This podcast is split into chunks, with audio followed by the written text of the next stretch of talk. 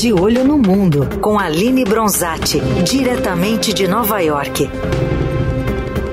Diretamente dos Estados Unidos, Aline Bronzatti conosco. Tudo bem, Aline? Bom dia. Oi, Carol. Bom dia, tudo bem? Bom dia, Heisen. Bom dia, ouvinte. Bom dia. Falando um pouquinho sobre a relação dos mercados financeiros em relação às eleições americanas e a correlação com alguns períodos de recessão em eleições anteriores, que panorama você pode trazer aqui para a gente no Brasil?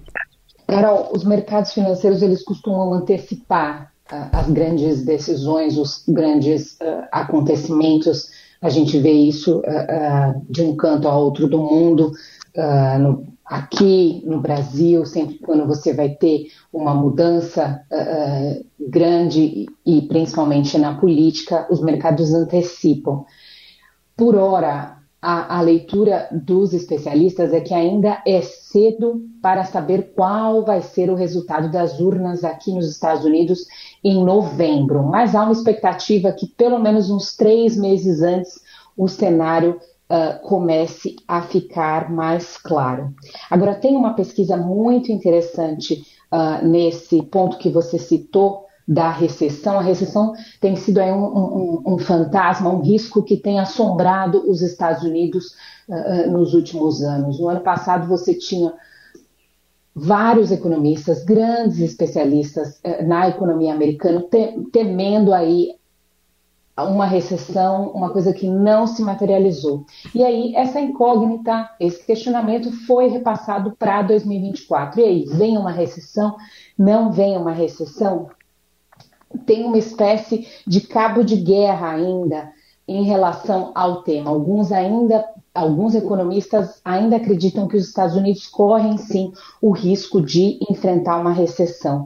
Agora, a, o bacana da correlação da recessão com as eleições presidenciais. Tem um, um, um programa que foi desenvolvido por uma gestora, a ClearBridge Investments, que é aí a, a parte do conglomerado americano Franklin Templeton, que avalia esse risco de recessão.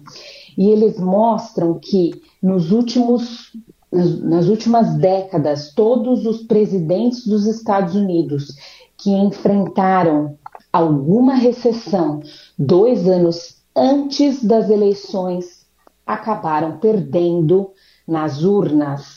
Esse foi o caso do próprio ex-presidente Donald Trump, que perdeu aí nas últimas eleições. Por outro lado, ex-presidentes que não enfrentaram uma recessão nos últimos dois anos, como foi o caso do ex-presidente Obama em 2012, uh, uh, eles foram reeleitos. Então, assim, a, a, recessão aqui também pode ser um termômetro aí do resultado das urnas à frente, Carol. Bom, outro assunto aí já mais diretamente sobre a eleição, Aline. Hoje tem as primárias no estado de Michigan. O que está chamando atenção é que tem uma forte população aí árabe, né, sírio, libanesa principalmente, e que pelo jeito está querendo protestar contra o presidente Joe Biden pelas, uh, pela posição dos Estados Unidos em favor de Israel na guerra contra o Hamas?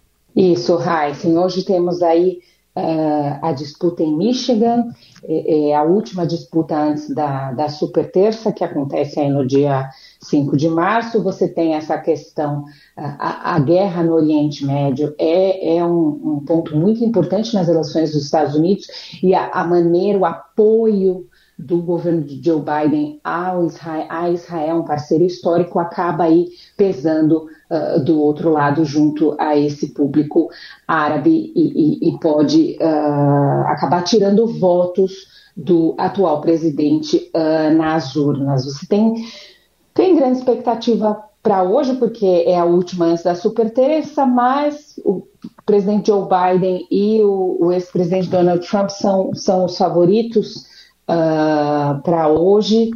É, antes aí da super terça na, na próxima semana, que você tem pelo menos 15 estados decidindo uh, quais são seus candidatos aí para as eleições em novembro.